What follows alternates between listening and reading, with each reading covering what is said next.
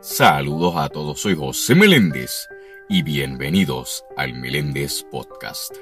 Mi gente, en el episodio de hoy estaré hablando un poco sobre dos temas, los cuales son las guerras espirituales y la liberación.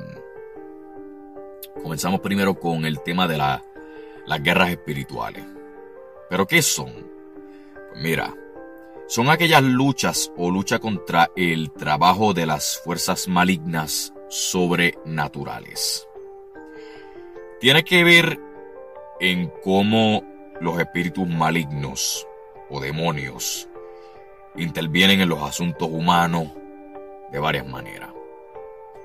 En la Biblia, en Efesios 6:12 dice, porque no tenemos lucha contra sangre y carne, sino contra principados, contra potestades, contra los gobernadores de las tinieblas de este siglo, contra huestes espirituales de maldad en las regiones celestes. Mira, hay que reconocer que no solamente es una guerra, sino es una esclavitud espiritual. Los espíritus o demonios pueden utilizar la conexión de una persona con lo oculto para que se dé un beneficio aparente, solo con el, pues, el fin de conducir a la persona a una atadura espiritual mayor.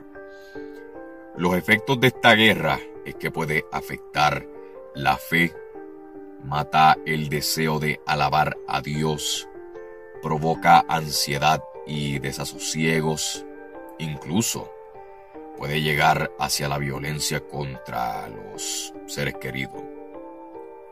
Y esto no solamente le puede pasar a personas no creyentes, sino que a cristianos también.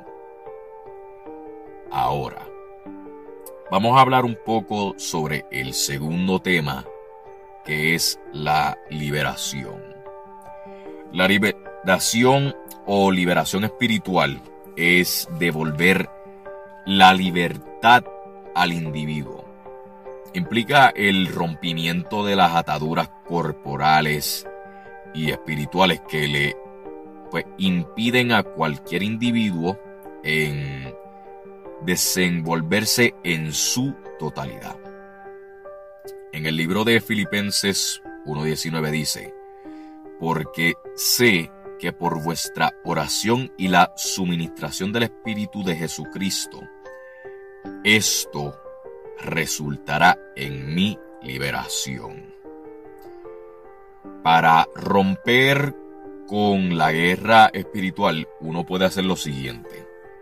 Número uno, reconocer los pecados ocultos y confesarlo al Señor mediante el sacramento de la reconciliación.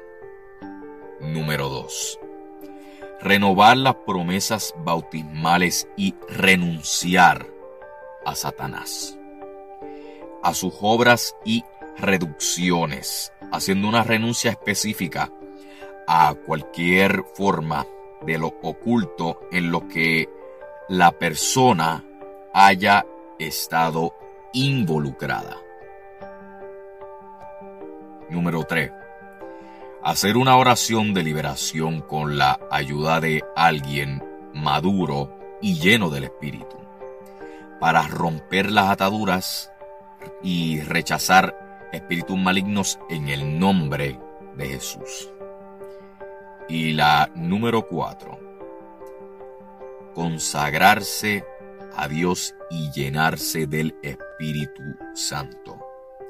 Mira mi gente, Jesús advirtió que no es suficiente con expulsar los espíritus malignos. Por eso en Mateo 12, 43 al 45 dice, Cuando el espíritu inmundo sale del hombre, anda vagando por lugares áridos en busca de reposo, pero no lo encuentra. Entonces dice, volveré a mi casa de donde salí.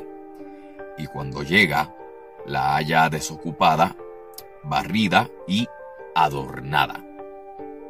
Entonces va y toma consigo otros siete espíritus peores que él, y entrados moran allí.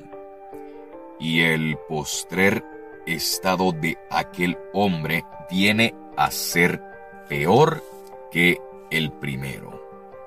Así también acontecerá a esta mala generación. Mira, si uno quiere una verdadera libertad, completa y duradera, hay que dejar que la mente y el corazón se llenen con la verdad que es Jesucristo. Porque Jesús vino a deshacer las obras del diablo y a liberar a los cautivos.